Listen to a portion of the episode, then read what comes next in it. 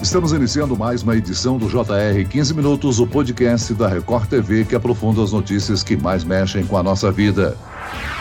Os Estados Unidos estão recebendo os líderes das Américas do Sul, Central e do Norte em Los Angeles, na Cúpula das Américas. Dos 35 países do continente, oito não mandaram seus chefes de Estado. O evento tenta aproximar o presidente americano Joe Biden dos países latino-americanos, após os anos de Donald Trump, que não participou do último encontro que aconteceu em 2018. Entre os principais temas discutidos estão a imigração, a democracia e o meio ambiente. Qual o papel do Brasil no encontro? Encontro? Qual o peso da ausência dos presidentes de oito países? E quais os avanços esperados na cúpula? Para entender um pouco mais sobre esse tema, o JR 15 Minutos de hoje recebe o advogado, especialista em direito econômico e inovação, Emanuel Pessoa. Bem-vindo, doutor. Oi, Celso, tudo bom? E quem nos acompanha nessa entrevista é o repórter da Record TV nos Estados Unidos, Vandrei Pereira. Vandrei, o um encontro cercado de muita expectativa. Como é que está o clima da Cúpula das Américas? Olá, Celso. Muito obrigado pelo convite. A nossa equipe da Record está aqui em Los Angeles, na Califórnia, desde o início da semana, acompanhando a chegada das primeiras delegações e, claro, com a expectativa né, para a participação da delegação brasileira e desse encontro do presidente Jair Bolsonaro com o presidente americano Joe Biden. Mas aqui nos Estados Unidos, a cúpula é notícia antes mesmo dos líderes e diplomatas se encontrarem. O principal assunto é a ausência do presidente mexicano López Obrador, que se recusou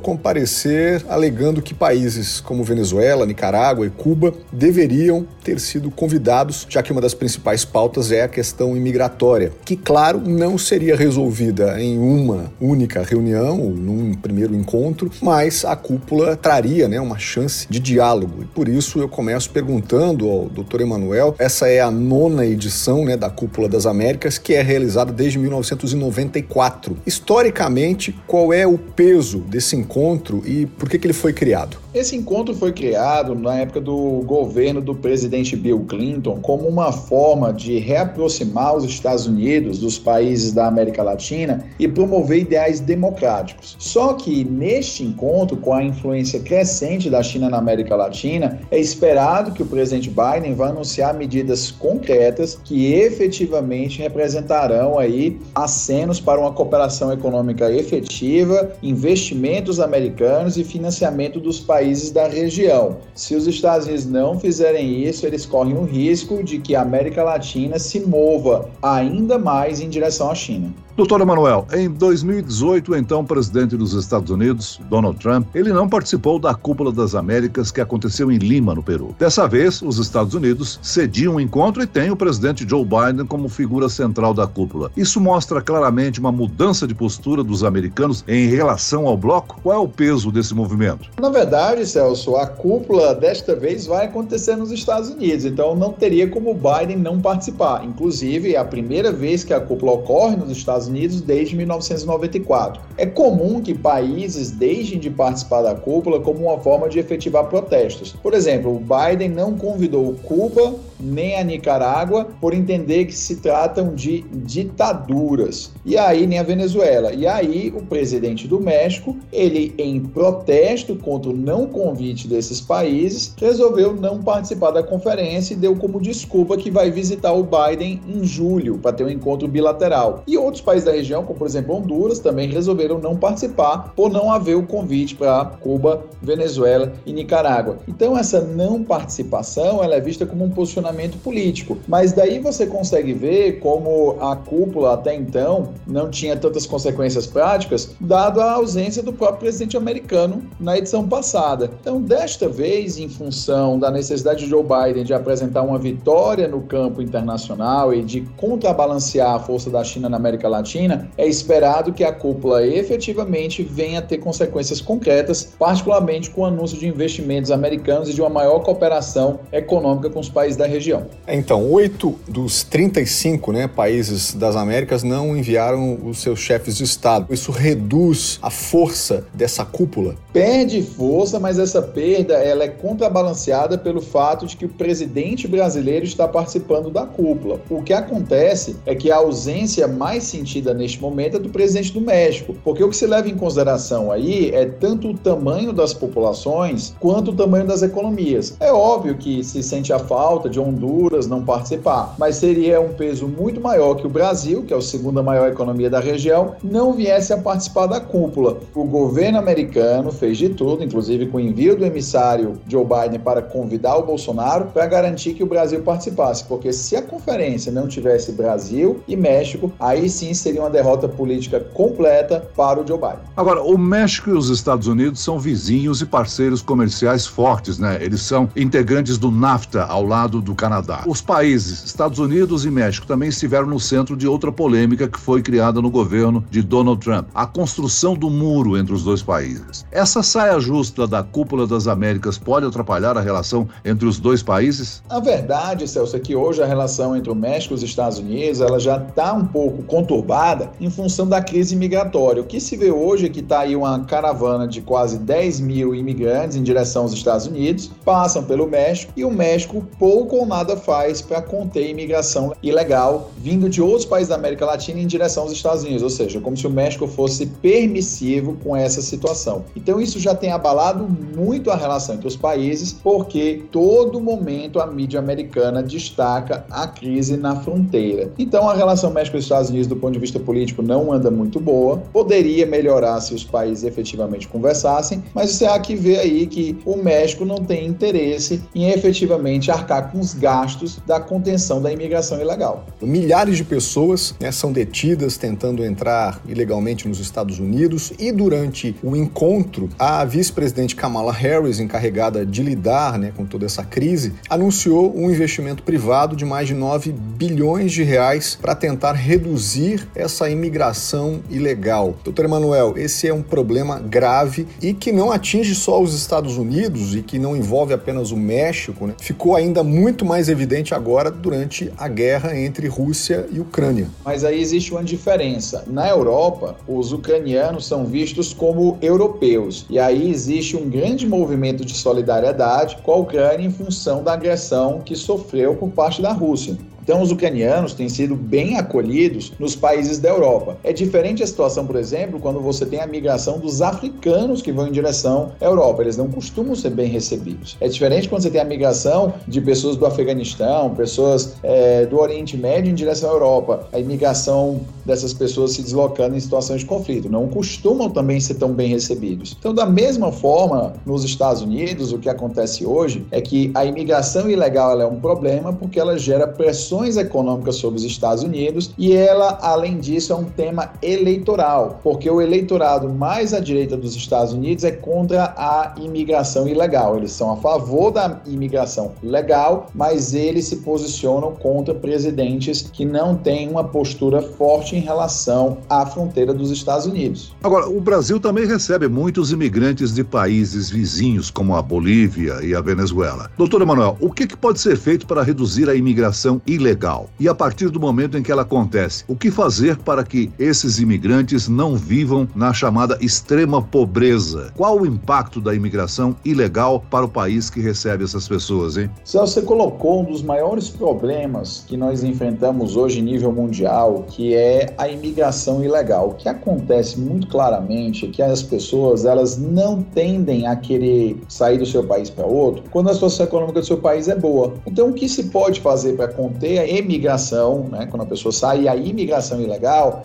é se fortalecer economicamente o país de onde essas pessoas estão saindo, assim como as suas instituições, garantindo a paz interna social. Então veja bem, nós temos um caso de os venezuelanos durante aí a ditadura do Maduro houve a, houve a saída de mais de um milhão de venezuelanos. Por quê? Porque a economia da Venezuela ela afundou. Se a economia da Venezuela tivesse se mantido estável, tivesse crescido ainda que pouco, nós teríamos, claro, muitos também emigrando ainda para os Estados Unidos, para a Europa, mas não no nível que nós temos. Então é necessário fazer o fortalecimento econômico. O que, que é o grande problema aí? É que muitas vezes os países, para poderem fazer isso, têm que fazer investimentos em outros países. Como é que você vai justificar politicamente isso? Se uma parte do eleitorado vai reclamar que os Estados Unidos iriam estar gastando dezenas de bilhões de dólares em países estrangeiros, enquanto você tem americanos abaixo da linha da pobreza. Porque do ponto de vista é, de contenção da imigração ilegal, essa é a melhor política a se adotar. Mas do ponto de vista eleitoral, é uma política muito fácil de sofrer represália do eleitorado. Quanto à questão do imigrante no Brasil, é, rigorosamente hoje, Celso, o Brasil recebe muito poucos imigrantes em relação até mesmo a outros países da região. A Argentina recebe muito mais imigrantes. Só que o que acontece é que muitas vezes hoje o Brasil não gera as mesmas oportunidades econômicas que gerava no passado, que justificava a imigração das pessoas. Lembrando que durante boa parte do século XX, o Brasil, junto com os Estados Unidos e a Coreia do Sul, foram os países que mais cresceram no mundo. Então, Celso, é, para evitar que esses imigrantes que vêm ao Brasil sigam na pobreza, é necessário qualificá-los e ajudá-los a se integrar à economia nacional. Só que esse ponto da qualificação é o mesmo que a gente tem que aplicar para a grande massa dos brasileiros pobres, porque a maioria das vezes eles são pobres porque não têm as qualificações necessárias para obter trabalhos melhor remunerados, que infelizmente hoje boa parte da nossa população realmente também se encontra na mesma situação que vários desses imigrantes que vêm aqui ficam pobres, né?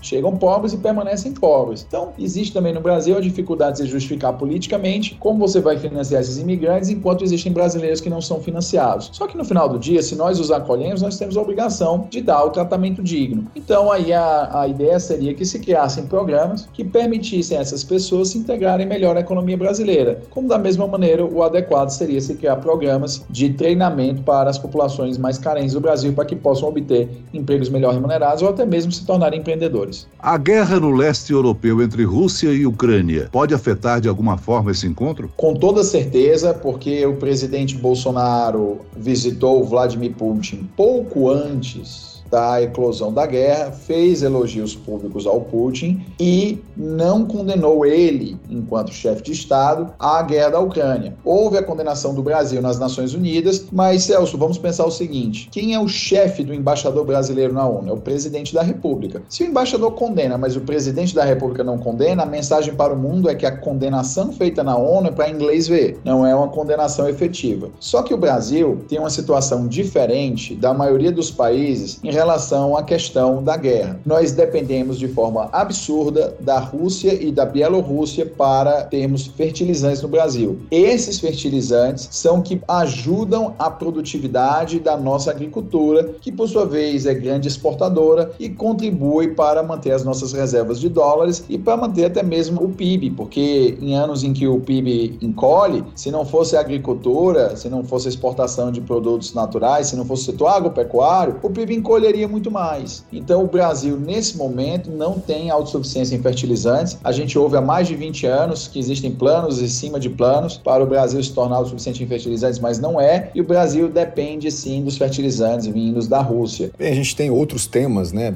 importantes sendo discutidos aqui em Los Angeles. O meio ambiente é um deles. Doutor Emanuel, a visita do homem mais rico do mundo, né, o empresário americano Elon Musk, que recentemente esteve no Brasil, né, prometeu investimento para monitorar a Amazônia. Isso atrai muito mais atenção para o tema. O que, que o senhor acha sobre isso? Com toda certeza. Lembrando que o Elon Musk veio ao Brasil fazer negócios, então foi um encontro mutuamente benéfico para ele e para o presidente Bolsonaro. Para o Musk, porque ele veio aqui fazer a venda dos sistemas de satélite, do Starlink para a Amazônia, para conectar as escolas. Claro que também, obviamente, esse sistema pode ser usado para várias outras coisas. Para o presidente Bolsonaro, foi uma oportunidade de demonstrar para o mundo que ele teria essa capacidade de articulação a ponto de atrair o Elon Musk ao Brasil. Então, é claro que a questão da Amazônia ela já vinha sendo uma questão muito debatida. A mídia americana, principalmente canais mais situados à centro-esquerda e esquerda do espectro político americano, tem batido muito forte na questão do desmatamento da floresta amazônica, que, segundo se colocam as estatísticas, estaria hoje no maior nível dos últimos 15 anos, e tem se colocado muita pressão sobre o Brasil pela necessidade de se adotarem medidas mais rigorosas para a conservação da floresta. Então, a vinda do Elon Musk, evidentemente, para tratar do tema Amazônia, atrai ainda mais a atenção para o tema.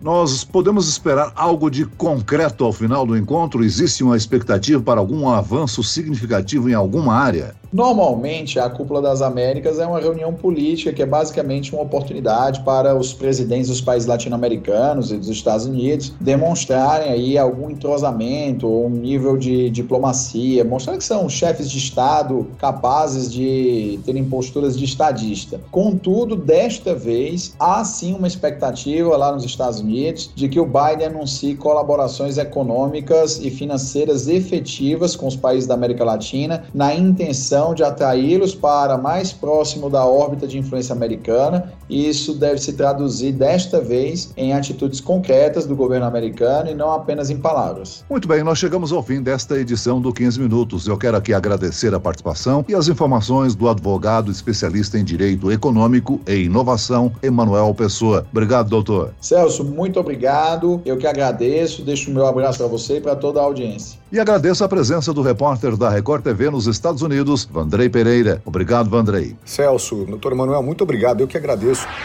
Esse podcast contou com a produção de David Bezerra e da estagiária Kátia Brazão. Sonoplastia de Marcos Vinícius. Coordenação de conteúdo Camila Moraes, Edivaldo Nunes e Deni Almeida. Direção editorial Tiago Contreira. Vice-presidente de jornalismo Antônio Guerreiro. E eu, Celso Freitas, te aguardo no próximo episódio. Até amanhã.